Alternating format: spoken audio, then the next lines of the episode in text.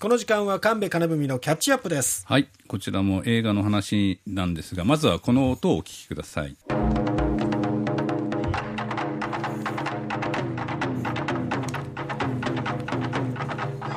この太鼓、はい。おある映画の BGM なんですね。えー1987年公開、雪雪て進軍、神様の軍隊と書きますが、雪雪て進軍というドキュメンタリー映画のテーマ曲です。進軍太鼓と呼ばれていますが、えーこの年の大ヒット映画なんですね。えー毎日映画コンクール優秀賞、監督賞、録音賞、放置映画賞最えー最優秀監督賞などなどですね、えードキュメンタリー映画なのに、えー国内の内外の賞をですね総なめにしていくと、えーいう映画で、えー監督は日本のドキュメンタリー映画の巨匠の原和夫さんです。えー公開は1987年ですからもう36年も前の映画になるんですがドキュメンタリーなので今回はこれはですね、実在の人が主人公なんですね、ええ。元陸軍上等兵の奥崎健三というえー奥崎健三というんですが、はい。えー1920年兵庫県生まれで当時は60代ですかね。お妻と2人で、えー神戸で中古の軽乗用車やバッテリーなどを売っているとおいうし仕事をしてるんですがお店のシャッターにはですね、えー車あのいや車の上の看板には田中角栄を殺すために記すとかですね。怨霊とかですね、まあ、神の軍隊進軍などおどろおどろしい文字がね、並んでるんですよ、で映画のホホームページにはこう紹介されています。1987年の映画界を震撼させた驚愕の作品。天皇の戦争責任に迫る過激なアナーキスト奥崎健三を追った衝撃のドキュメンタリーまあ、こんな奥崎に、えー原監督が密着していくんですけど、まあ、映画を見た時私まだ大学生でですね、はいえー大きなショックを受けたんですよね。まあ、その時にあの、まあ、えこの映画を見たことによってまあちょっと人生が変わったかもしれないというふうにも思ったんです。で、えー昨日ですね、えー原監督におおあのつないでおお話を伺ってみました。私も何度も見てますけども、そうですよね、もう何度も、87年、7年、もう30年以上ですもあの、その時、私大学生で、ん。うん。渋谷の映画館で見に入って、出てきた後、ええ、全く消化できずにですね、ええ、ええ、ええ。生まれて初めてもう一回チケット買って入りました。そうですか。あの、入るのに長い階段があってね、ええ。階段までずーっと行列ができてたんですよね、あの頃。そのうちの一人が私ですよ。ありがとうございます。はい、はい。えー映画を見てですね、本当に衝撃を受けました。で、この奥崎健三というのはどんな男なのか。えー第二次大戦中に召集されて、えー現激戦地のニューギニアに派遣されて、ジャングルの中で生き残ったのは本当に、えー1300人のうちわずか100人ぐらいだったと。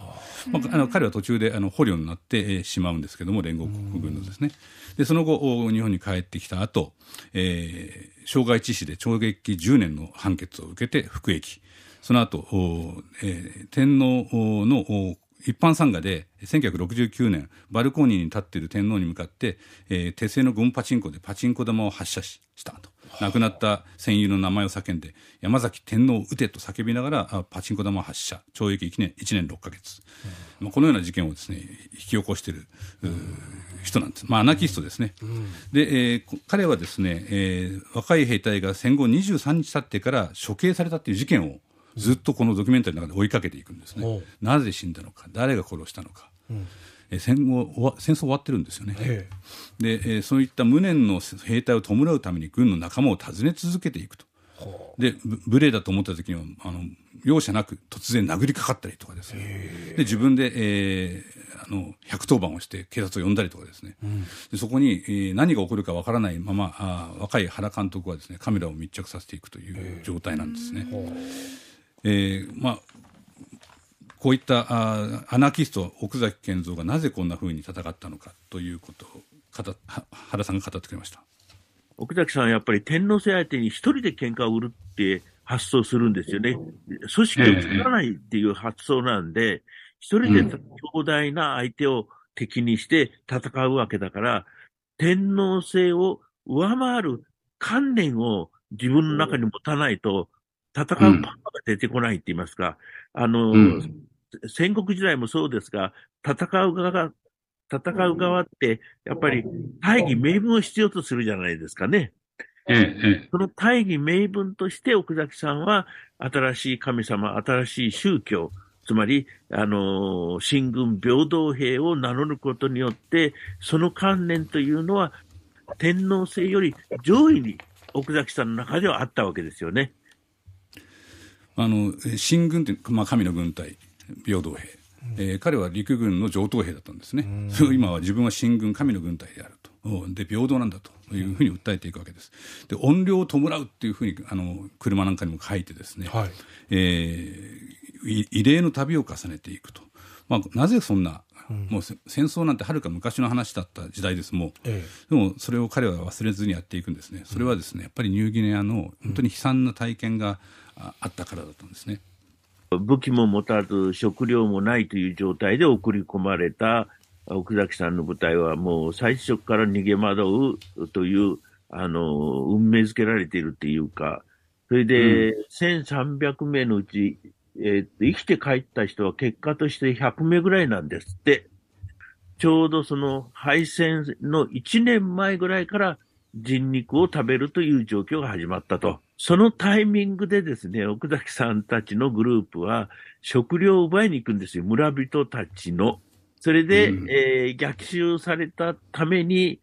連合軍側に捕まる、捕虜になるというふうになっていくのかな。えー、オーストラリアに送られるわけですよね。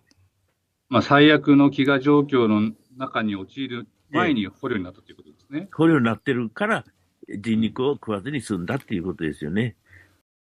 多くの戦争で亡くなった方々が飢餓が理由、まあ、病気が理由、まあ、せんあの撃たれて亡くなった方よりずっとそちらが多いんですよね。でそういう中で飢餓の中で、えー、人の肉を食べないと生きていけいけないという状況にも追い込まれていた、まあ、実はこの映画の中での一つのテーマは人肉食で、えー、あな食べたということをあの当時の仲間たち上官たちに告白させたりですね、奥崎自身は、えー、捕虜になってるんで食べてないんですけど、でそしてそそういう残酷なことが起こった中で処刑も戦後になってから行われている。それはなぜなんだ？誰が撃ったんだ？あなたが撃ったのかと、いや撃ってないって言ったら殴り倒してその後に撃ったことを告白させたりですね、まあ、あのこんなアナーキーなことをやっていいのかどうかっていう非常に大きな問題はあるなとは思っていますが、